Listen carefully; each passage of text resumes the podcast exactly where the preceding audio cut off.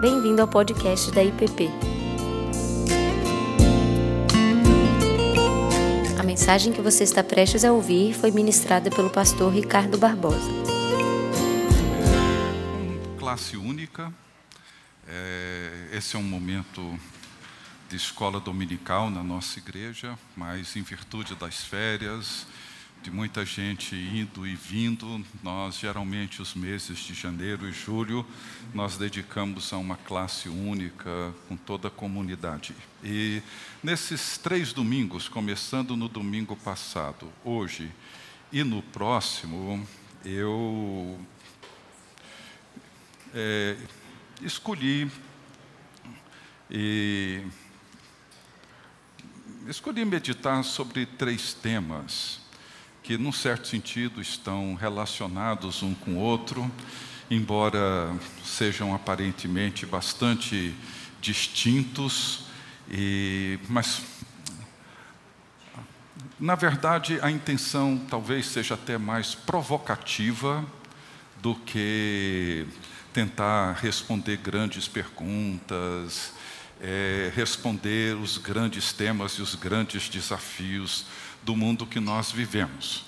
É, é mais para tentar provocá-los a refletir, pensar, meditar, ler as Escrituras, reler as Escrituras, perguntar sobre o sentido da fé para nós hoje, no século 21, aqui em Brasília, no contexto que nós vivemos.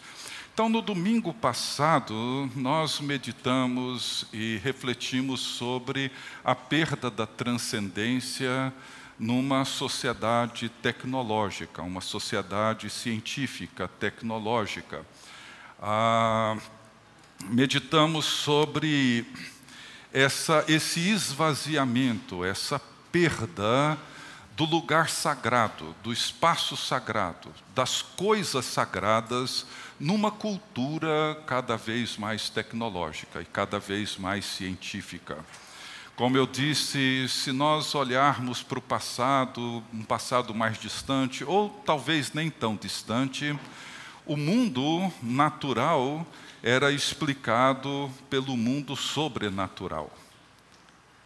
As, os acontecimentos no mundo natural, no mundo que nós vivemos, fossem eles pestes, epidemias, tragédias naturais, guerras e tantas outras coisas, eram explicados pelo mundo sobrenatural, envolvendo deuses, anjos e coisas que estão para além da realidade natural.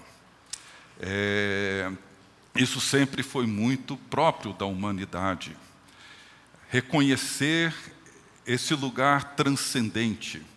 E dentro do cristianismo, se nós olharmos tanto para o Velho quanto para o Novo Testamento e para a história cristã, nós vamos perceber um significado central, uma presença fundamental, central dessa realidade divina no mundo natural, no mundo que nós vivemos.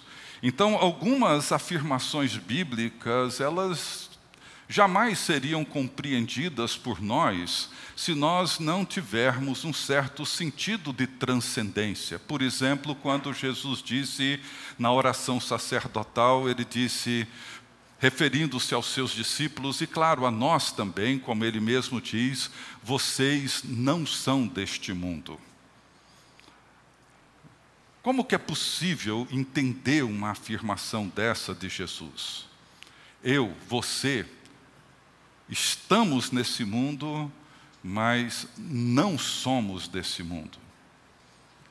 Ou como entender, por exemplo, a afirmação do apóstolo Paulo quando escrevendo aos Efésios, ele diz que ele nos ressuscitou e nos fez assentar nos lugares celestiais em Cristo Jesus. O que, que é isso? O que, que significa para mim e para você aqui e agora estar assentados? Não são afirmações relativas a um futuro, elas são presentes. Não é que lá no futuro nós nos assentaremos, não estamos aqui e agora, como povo de Deus, assentados nos lugares celestiais em Cristo Jesus. O que, que isso significa? O que é que significa para nós participarmos da Eucaristia? Comer do pão e beber do cálice. Para onde isso nos leva? Que imagens e que realidade isso cria para nós? E para nossa compreensão da presença de Deus e do propósito de Deus. Sem um sentido de transcendência, isso aqui fica completamente vazio. É um ritual que entra e sai sem nenhuma relevância, sem nenhum significado maior para a vida, para a nossa vida. Sem um sentido de transcendência, as palavras de Jesus caem num vazio, sem uma compreensão clara, objetiva. Não somos desse mundo. Estamos assentados nos lugares celestiais. Então, o que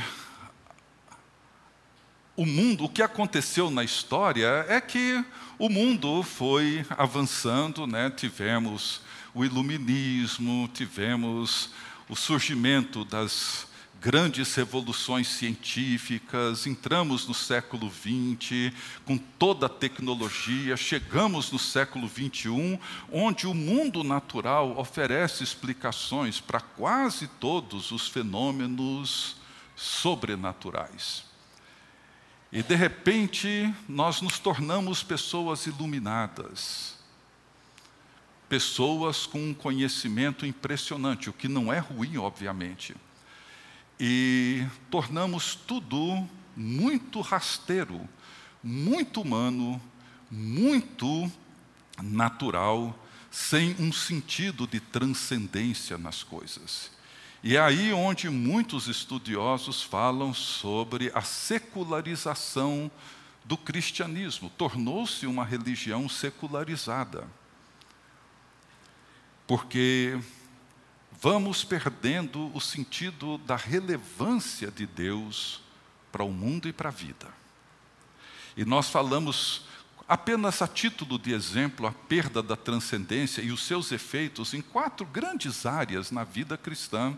Isso está gravado, se você depois quiser ouvir, sobre a perda da transcendência na história, na adoração, na compreensão do pecado e do papel e da obra do Espírito Santo. Hoje, eu queria refletir, e vai ter alguma relação entre uma coisa e outra, mas eu queria refletir sobre o problema da idolatria, dentro desse contexto.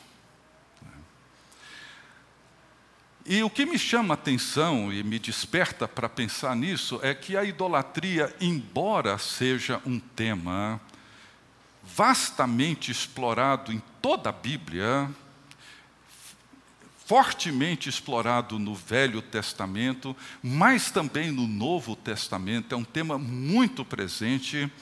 É, contudo, um tema curiosamente negado, rejeitado, não levado a sério para nós hoje, cristãos modernos.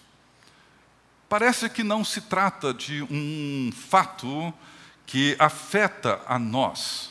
Né? E eu queria então ler os dois últimos versículos da primeira carta de João, no capítulo 5, os versos 20 e 21. Se você quiser, preste bem atenção, depois você pode checar na sua Bíblia, garanto que está lá, em 1 João capítulo 5, versos 20 e 21. Eu vou ler duas vezes para você ouvir com bastante clareza diz assim: Também sabemos que o Filho de Deus é vindo e nos tem dado entendimento para reconhecermos o verdadeiro. Estamos no verdadeiro, em seu Filho Jesus Cristo. Este é o verdadeiro Deus e a vida eterna. Filhinhos, guardai-vos dos ídolos. Vou ler de novo. Também sabemos que o Filho de Deus é vindo e nos tem dado entendimento para reconhecermos o verdadeiro. E estamos no verdadeiro, em seu Filho Jesus Cristo. Este é o verdadeiro Deus e a vida eterna. E ele termina dizendo: Filhinhos, guardai-vos dos ídolos. Por que que João termina dizendo, e esse filhinhos aqui é um termo muito mais é, pessoal, afetuoso, do que referindo-se a crianças. Ele está referindo-se a pessoas adultas como nós, numa expressão afetuosa. E o que, que ele quis dizer para esses filhos na fé? Guardai-vos dos ídolos. João certamente não estava se referindo aos ídolos pagãos, das religiões pagãs do primeiro século. Esse não era um problema para os cristãos. Ah, nem para os judeus convertidos, que rejeitavam os ídolos desde o passado, e nem para os pagãos convertidos ao cristianismo, que uma das marcas mais claras, mais evidentes da conversão desses pagãos era a rejeição aos ídolos que anteriormente eles adoravam. O que João está se referindo aqui é a tudo aquilo que imita e nos afasta do verdadeiro. Veja, ele diz aqui que o Filho de Deus é vindo e nos tem dado entendimento para reconhecermos o verdadeiro. E estamos no verdadeiro, que é o Filho Jesus Cristo. Ele diz: Este é o verdadeiro Deus e a vida eterna. E para João, a idolatria era um problema muito forte e presente no primeiro século, como é para nós hoje. O pastor e teólogo e fundador do metodismo, o reverendo João Wesley, escreveu um sermão intitulado sobre a idolatria, o cristão e a idolatria. E ele descreve a idolatria como sendo qualquer coisa que tire o nosso coração dele, de Deus ou que o divida com ele. Ele diz que qualquer coisa que faça isso é um ídolo. Noutras palavras, ele diz assim: no que quer que encontremos felicidade e que seja independente de Deus. Ele dá alguns, alguns exemplos bem simples, mas eu achei curioso que parece que eles são muito atuais, embora Wesley tenha vivido no século XVIII ele ilustra isso para os seus ouvintes, dizendo o seguinte: ele refere-se a uma pessoa que durante muito tempo trabalhou arduamente, e depois de já ter trabalhado muito e ter conseguido juntar algum recurso, algum investimento com o seu trabalho, ela então se afasta dos seus negócios e se retira, diz ele, para o interior. Para quê? Para ser feliz, diz ele. E feliz em quê? Feliz para desfrutar da riqueza que acumulou. Ele diz porque essa pessoa pretende agora dormir e passar o dia na inatividade agradável, feliz em comer, beber e fazer aquilo que seu coração desejar. Feliz em reformar, reconstruir a velha mansão que adquiriu, feliz em fazer melhorias em volta dela, nos estábulos, no alpendre, nos jardins. Mas neste meio tempo, Wesley pergunta: onde Deus entrou? E ele responde dizendo: em lugar nenhum. Afinal, essa pessoa não pensou nele. O conhecimento e amor de Deus estavam inteiramente fora de questão. Portanto, todo esse esquema de felicidade no isolamento, diz Wesley, é idolatria do começo ao fim. Todo esse esquema de felicidade no isolamento é idolatria do começo ao fim. Isso é muito interessante para a gente considerar, porque o problema da idolatria é a adoração, ou trazer para o centro da nossa vida qualquer coisa que não seja o próprio Deus em Jesus Cristo. É essa dificuldade que todos nós enfrentamos de separar o Criador da criação. E fazemos isso. Então veja bem, o, o reverendo Eugene Peterson, que faleceu agora no ano passado, ele fala, por exemplo, ele usa, se não me falha a memória, o termo da trindade satânica, ou poderíamos falar dessa trindade do ego. Ele fala dos nossos, ou dos meus santos desejos, das minhas santas necessidades e dos meus santos sentimentos. Hoje nós vivemos numa cultura que santificou esse ego inflado que nós vivemos. Os meus desejos, os meus sentimentos e as minhas necessidades são intocáveis. E eu vivo em torno deles. Então, o poder e a presença da idolatria está sempre relacionado com aquilo que nós buscamos, com aquilo que nós ansiamos.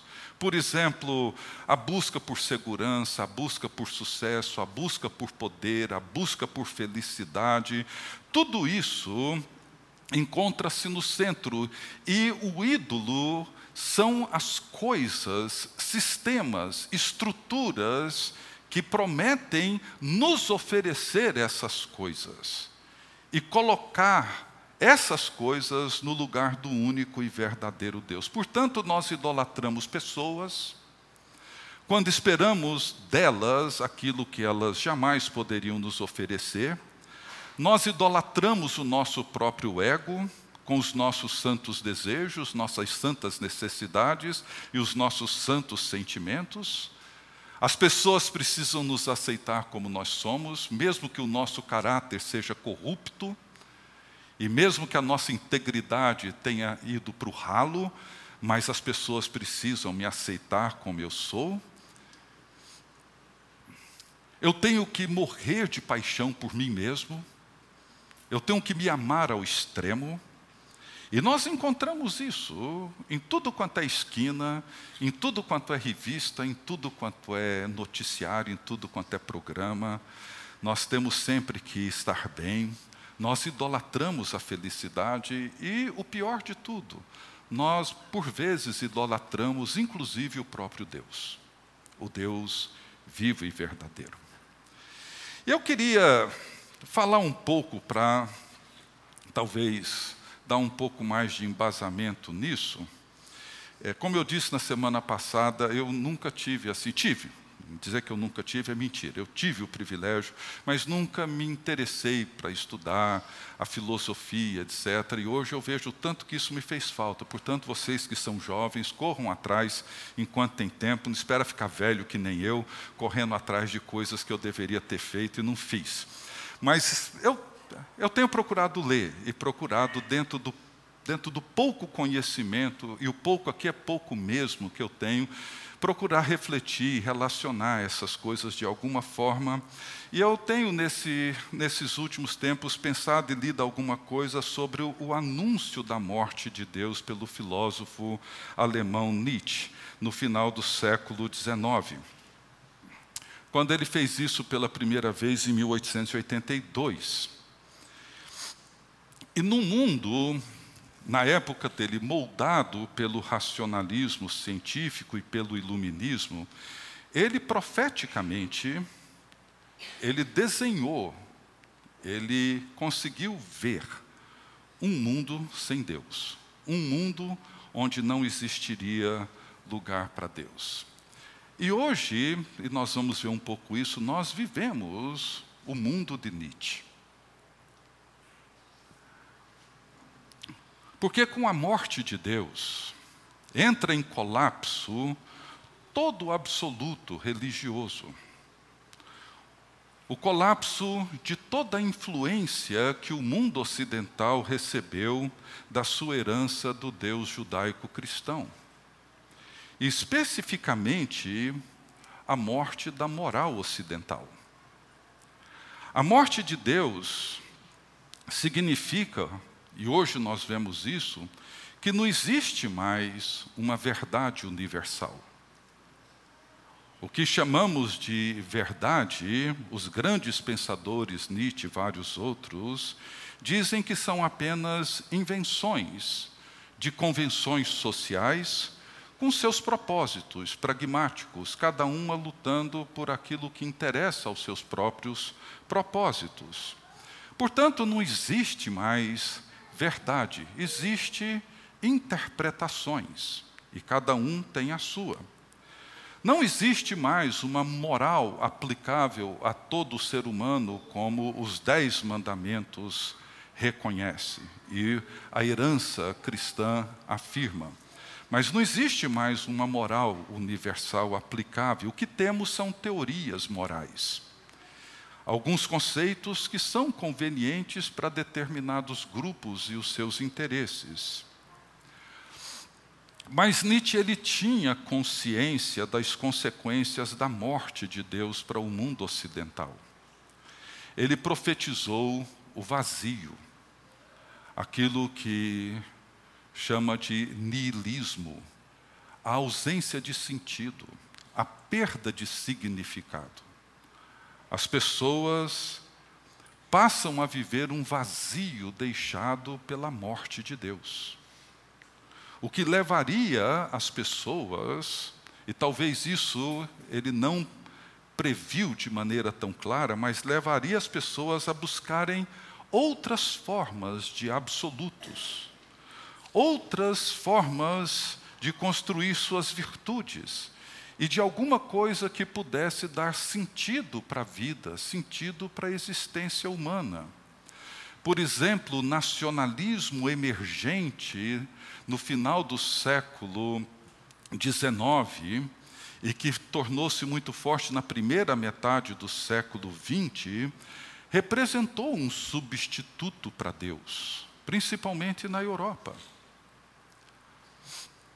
Então, para esses grandes pensadores, os heróis eram pessoas fortes. Jesus era uma figura fraca. César o imperador romano era forte. Para eles, os valores nobres do Império Romano foram corrompidos pelos cristãos, que valorizavam compaixão, valorizavam a misericórdia, valorizavam o cuidado com os mais fracos.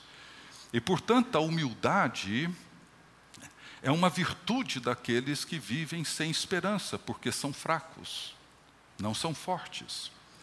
E para Nietzsche, os cristãos eram fracos porque eles se ocupavam com os fracos e tinham como um modelo de herói alguém que morreu numa cruz e que expressou uma enorme humildade e fragilidade. Então, nós vivemos nesse mundo de várias formas. Por exemplo, Deus para muitos está morto. Morto não no sentido de que as pessoas deixaram de crer nele. Se sairmos por aí perguntando, as pessoas creem em Deus. Mas morto no sentido da ausência de uma relevância de Deus para a vida, para o dia a dia. Não precisamos dele. Eu já comentei aqui, isso é um exemplo bobinho, bem bobinho, reconheço. Mas já mencionei isso aqui uma vez. Quando eu era adolescente, eu, o Eduardo, a gente. O Eduardo era mais velho, ele começou mais cedo do que eu, mas assim, sair à noite numa festa. Anápolis não tinha assim grandes coisas, mas a gente saía. Às vezes eu vinha para assistir corrida aqui em Brasília, com 12, 13 anos, ia para a estrada pedir carona, vir para cá, passar a noite ali na, no Teatro Nacional assistindo as mil horas de Brasília, né? E depois, no dia seguinte, ia para o Eixão pedir carona para voltar para Anápolis. A gente fazia essas coisas. E quando a gente saía, a mamãe nunca fez assim nenhum estardalhaço. Ela ficava lá no quarto, de madrugada, esperando a gente chegar. E ela orava. enquanto aguardava a nossa volta. Hoje, se eu estou, isso já tem algum tempo, meus filhos estão casados, mas quando eles estavam em casa conosco, saíam de noite, chegavam tarde, a hora que eu acordava, eles não estavam em casa, eu pegava o meu celular, ligava, descobria onde eles estavam e voltava a dormir e ficava tranquilo. Ou seja, não há nenhum problema com o celular. Aliás, é uma tecnologia boa, ajuda em muitas coisas, prejudica no dobro das que ela ajuda. Mas é bom. Mas veja, a musculatura de oração da minha mãe foi fortalecida. A minha, nesse assunto, não. A da Tininha, sim, eu reconheço, ela orava. Eu olhava o celular.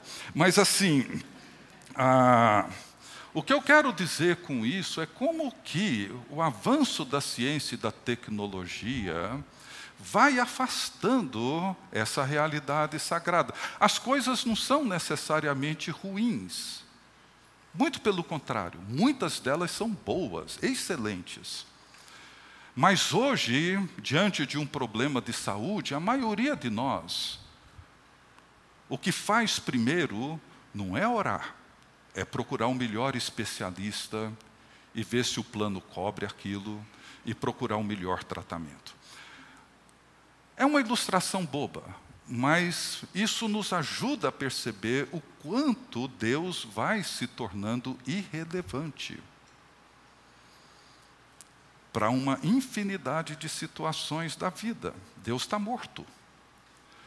O niilismo, o sentimento de vazio, de ausência de significado vai moldando a nossa cultura.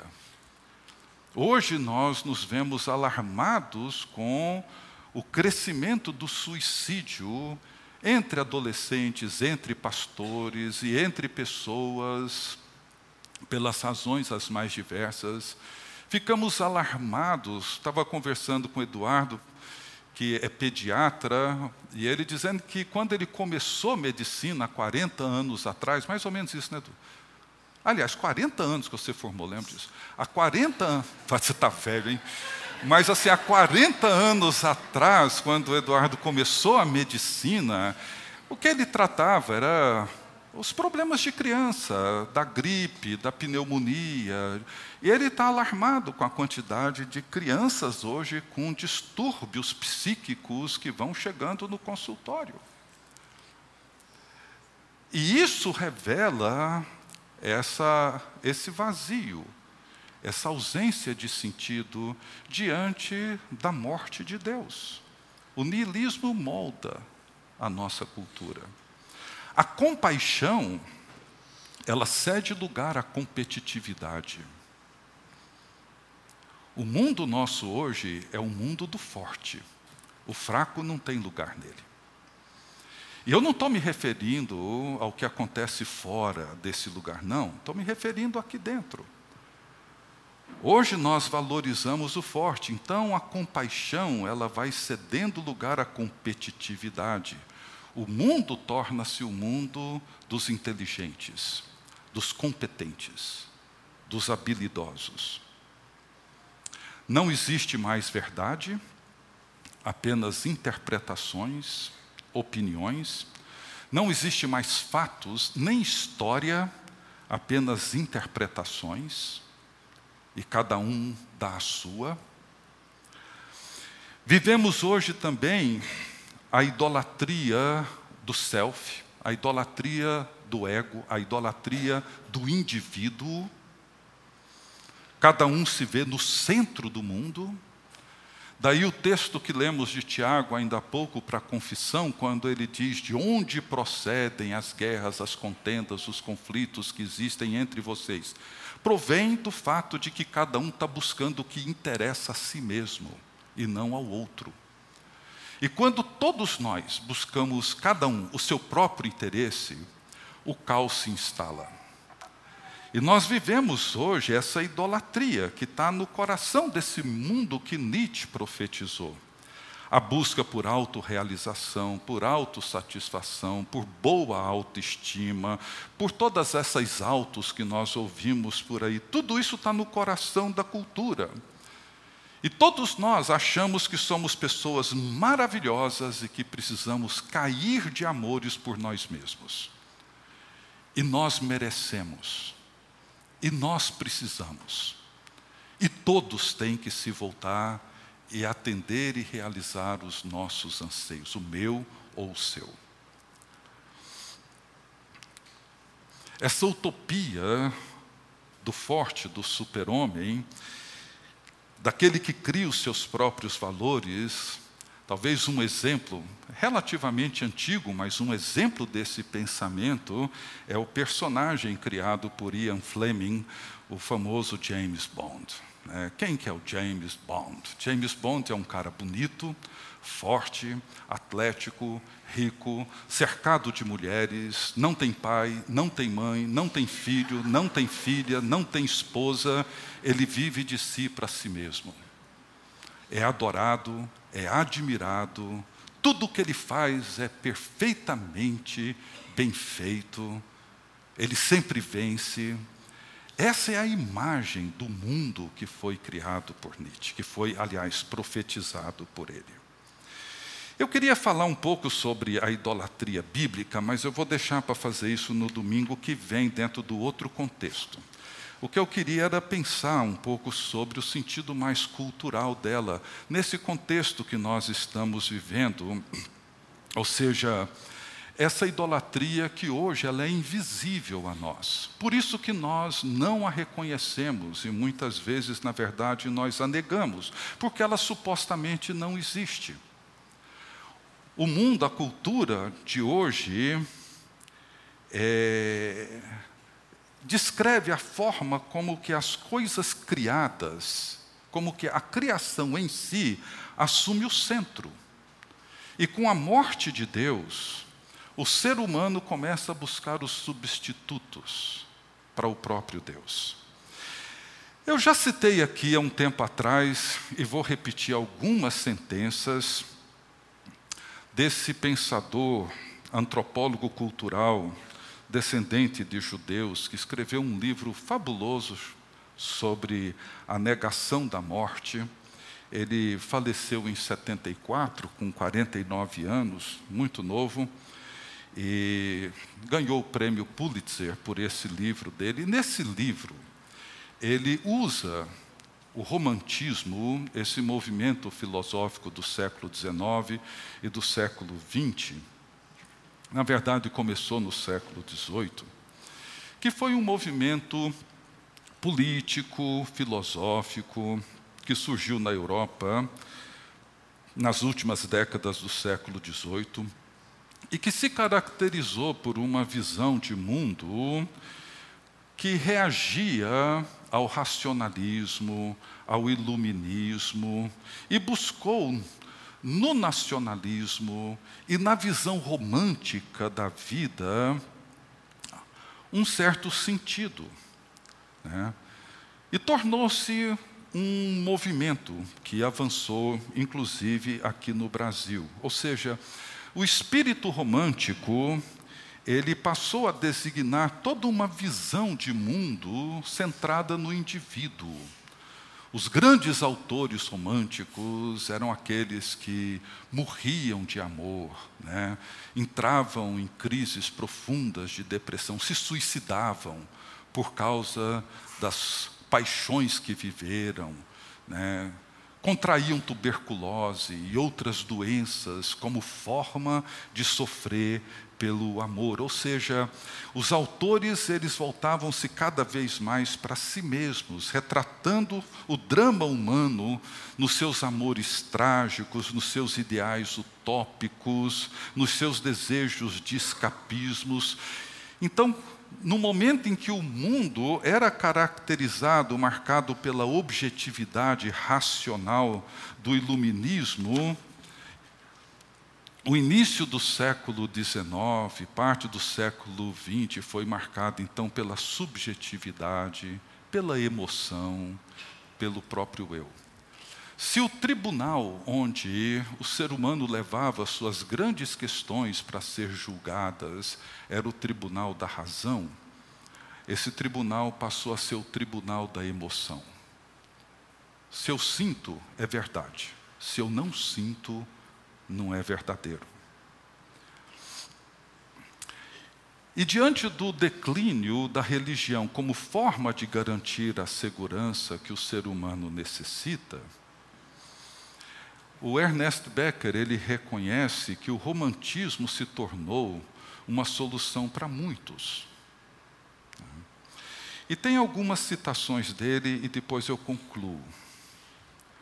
E embora ele use essa figura do romantismo, é, a, o que ele escreve seria muito é, prudente se nós estendêssemos isso a todas as outras instâncias e esferas da vida. E entender melhor o sentido da idolatria hoje. Então ele diz assim, eu vou ler algumas citações dele. Ele diz assim: a autoglorificação de que ele, o ser humano, precisava em sua natureza mais íntima, ele agora procura em seu parceiro amoroso. O parceiro amoroso se torna o ideal divino no qual se realiza a própria vida.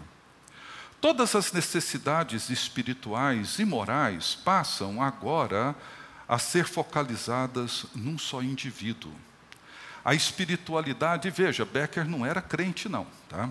A espiritualidade que outrora se referia a uma outra dimensão das coisas, a transcendência, é agora trazida para baixo, na terra, totalmente imanente, e recebe a forma de outro ser humano individual. A própria salvação, diz ele, já não é referida a uma abstração como Deus, mas pode ser procurada na beatificação do outro. Esse outro pode ser uma pessoa por quem a quem amamos, mas esse outro pode ser meu trabalho, esse outro pode ser o dinheiro, esse outro pode ser uma igreja no sentido institucional, esse outro pode ser qualquer outra coisa que eu atribuo a ele o poder de dar significado à minha própria vida. Eu preciso dele para dar sentido para a minha vida. E ele segue dizendo assim: como pode um ser humano, ou alguma coisa, ou um projeto, ser um tudo divino para outro ser humano? Nenhum relacionamento humano pode suportar, veja, nenhum relacionamento humano pode suportar o ônus da divindade. E essa tentativa tem que ter seu preço. Quando procuramos pelo objeto humano perfeito, estamos procurando alguém que nos permita expressar a nossa vontade por completo, sem nenhuma frustração e sem nenhuma falha. Queremos um objeto que reflita a imagem verdadeiramente ideal de nós mesmos, mas nenhum objeto humano Nenhuma coisa, nenhum projeto, ninguém pode fazer isso. Então, para ele, o problema da divinização do outro, seja ele uma coisa, seja ele uma pessoa, um trabalho, viagem, sexo, seja o que for, ou seja, esse conceito tão comum entre nós de que nós precisamos sempre nos sentir apaixonados por alguma coisa, eu preciso ser uma pessoa apaixonada por alguma coisa. E o problema que ele levanta é a impossibilidade de qualquer coisa, seja ela humana ou seja ela um objeto qualquer, qualquer coisa finita, assumir tal poder sobre a nossa vida. Um amigo meu me deixou um livro muito interessante e o princípio que ele trabalha nesse livro, ele trabalha sobre relacionamentos. E ele diz uma coisa que me chamou muita atenção: que nada que é finito pode atender os anseios infinitos da alma humana. Nada. E ele conta que ele é um, um, católico leigo e um estudioso da obra de João Paulo II sobre a teologia do corpo. E, e ele diz que um dia ele saiu com a sua esposa para comemorar um aniversário de casamento, não sei quantos anos. E ele percebeu que a sua esposa queria dizer alguma coisa para ele e não conseguia se expressar bem. E ele, então, assumiu a conversa e disse: Bom, enquanto você pensa, deixa eu dizer o que eu queria dizer para você hoje, quando a gente completa, digamos, 25 anos de casado. Ele disse para ela assim: Eu descobri que você nunca vai me satisfazer completamente. Aí diz que ela deu um suspiro e falou: Olha, era isso que eu queria te dizer, mas eu estava eu tava com medo de te ofender. Né? E ela falou: Olha, isso tirou de sobre nós um peso enorme. Dizer para a Tininha, ou a Tininha dizer para mim: Olha, você nunca vai me satisfazer plenamente, isso é libertador, porque não vai. Nenhum ser finito pode satisfazer anseios infinitos. Esse é o problema da idolatria. O problema é que nós projetamos para situações finitas e criadas anseios infinitos que só Deus pode satisfazer o ser humano. E o Becker prossegue dizendo assim: veja que coisa interessante para uma pessoa que, pelo menos até onde eu sei, não se afirmava como um cristão. Ele diz assim: a grandeza e o poder de Deus são algo em que podemos nos nutrir, algo que não pode ser abalado pelos acontecimentos deste mundo. Nenhum parceiro humano pode oferecer essa garantia que só Deus pode, porque o parceiro é finito. E ele segue dizendo: por mais que possamos idealizá-lo e idolatrá-lo, ele reflete inevitavelmente a decadência e a imperfeição terrenas. Se o seu parceiro e aí, qualquer outra coisa é o seu tudo. Qualquer deficiência dele se torna uma grande ameaça para você. Esse é o problema da idolatria. A necessidade desesperada de dar um significado à própria existência e de justificar aquilo que se é usando para isso a criação e não o Criador. Então, por exemplo, se um homem ou uma mulher tem na sua beleza, no seu porte físico, na sua competência, na sua saúde, na sua inteligência, a sua confiança, a sua segurança, quando ele perde essas coisas, e em algum momento ele vai perder, todo investimento feito fica prejudicado. O pastor Timothy Keller, nesse livro excelente dele sobre o significado do casamento, ele escreve o livro por causa disso. Ele, no início dos anos 90, pastor de uma grande igreja em Nova York, com alguns campos dentro de Nova York, e ele notou que a igreja dele tinha o maior número de solteiros adultos entre todas as igrejas dos Estados Unidos. E ele então resolveu começar a falar sobre casamento para encorajar os já casados a permanecerem casados e os não casados a se interessarem pelo casamento. Mas ele percebeu que a mente secularizada sem transcendência, imanente, materialista, consumista, competitiva do nova-iorquino, impedia isso. Ele ouvia de muitos homens e mulheres dizendo: Não, o dia que eu encontrar um cara bonito, bem-humorado, fisicamente forte, bem preparado, bem empregado, economicamente estável, inteligente, bem-humorado, etc, etc, etc. Aí eu caso com essa pessoa. Né? Aí ele diz assim: tá bom, você vai encontrar o cara bonito, inteligente, corpo sarado, rico, com bom emprego, com um milhão de dólares investido, etc, etc, e casa com ele. E daqui a um ano ele perde o emprego, entra em depressão, fica mal-humorado, perde o seu dinheiro, etc. O que você vai fazer com ele? O que foi? Joga fora. É, é o que acontece, né? Tragicamente é o que acontece. Então veja, se a minha fé e a minha espiritualidade se sustenta, por exemplo, num determinado modelo de igreja, num determinado tipo de sentimento religioso que eu preciso frequentemente experimentar, num certo modelo de liderança que a igreja pode oferecer, ou qualquer coisa, quando esses modelos, quando essas expectativas começam a ruir, a minha fé entra em crise e ela sucumbe. Porque nada que é finito pode satisfazer anseios infinitos. Então nós temos que lidar com essa realidade imanente, que é uma realidade marcada pela imperfeição, pela frustração, pela desilusão. E é por isso que existe tanta amargura, tanta falta de paciência, tanta rejeição, tanta enfermidade. E nós nos sentimos muitas vezes diminuídos pelas deficiências humanas.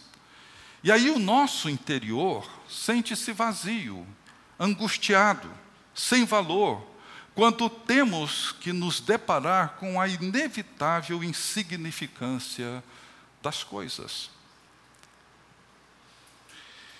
Então, diante da morte de Deus, profetizada pelo filósofo, nós precisamos de heróis. Os brasileiros buscam heróis. Homens, mulheres buscam heróis e heroínas para dentro do casamento. Está chegando a hora. Nós precisamos de soluções messiânicas. Nós precisamos de casamentos perfeitos, filhos lindos, maravilhosos. Nós precisamos de uma igreja que nos atenda em todas as nossas necessidades. Nós precisamos nos ver envolvidos num projeto apaixonante.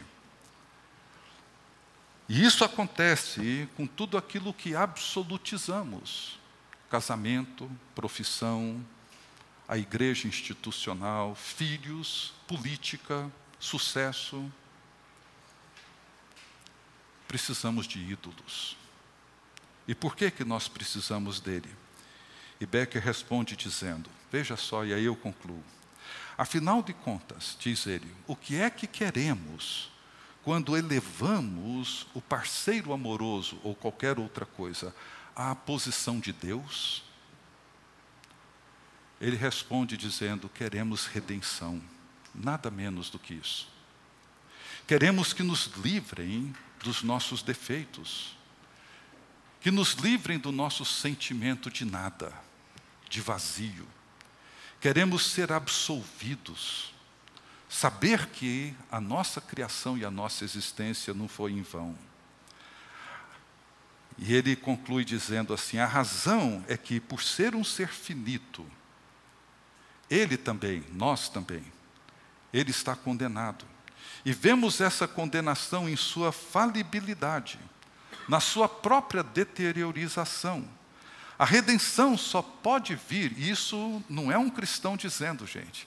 A redenção só pode vir de fora do indivíduo, do além, ou dessa consciência transcendente, da nossa conceituação da fonte máxima das coisas, da perfeição da criação.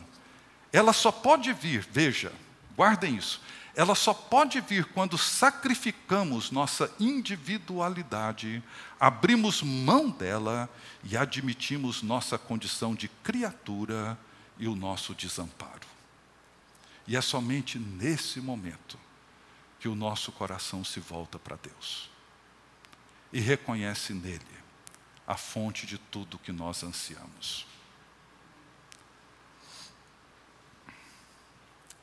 Embora Becker use o romantismo como forma de projeção do nosso anseio por sentido e por significado, mas o que ele mostra é a nossa necessidade desesperada de criar ídolos, deuses. E isso se revela na maneira como nós nos relacionamos com todas as outras coisas: trabalho, família, cônjuge, profissão, seja o que for.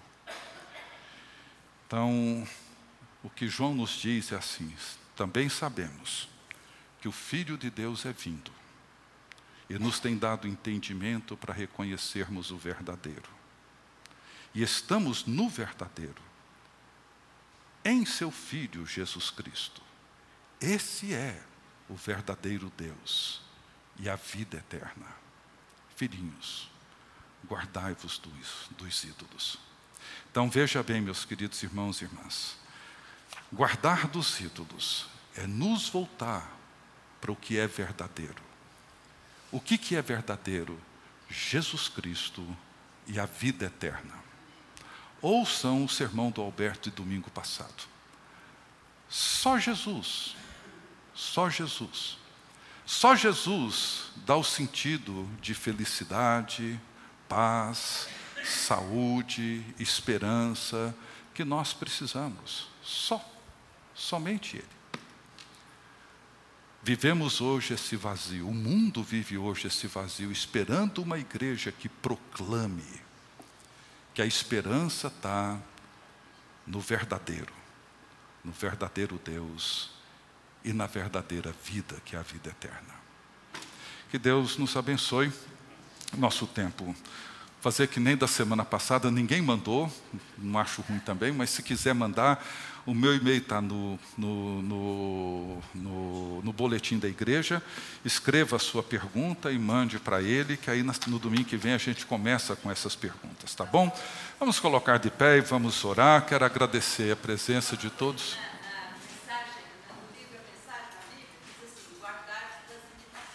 Das imitações, é. Obrigado, Déia. A mensagem do Peterson, que é uma, uma, uma, uma uma versão transliterada da Bíblia, ela está dizendo que ao invés de guardai-vos dos ídolos, diz guardai-vos das imitações. Tá? Só Coca-Cola, nada de Pepsi. Estou brincando, né? Assim. Guardai-vos das imitações, tá? Das imitações. Tenham cuidado com isso. Tá? Deus bendito, nós te agradecemos pela tua palavra que lança luz sobre os abismos escuros da nossa alma. Que ela nos inspire a viver nesse mundo marcado pelo vazio, pela ausência de sentido, pela irrelevância do sagrado e do divino, que o Senhor nos ajude a compreender quem tu és entender a verdadeira natureza do teu filho e a buscar nele e na vida que ele oferece aquilo que a nossa alma anseia.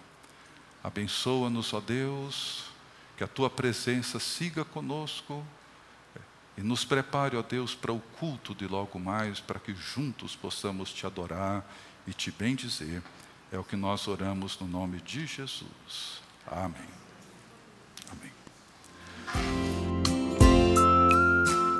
Você acabou de ouvir o podcast da IPP. Para saber mais, acesse nossa página em www.ippdf.com.br.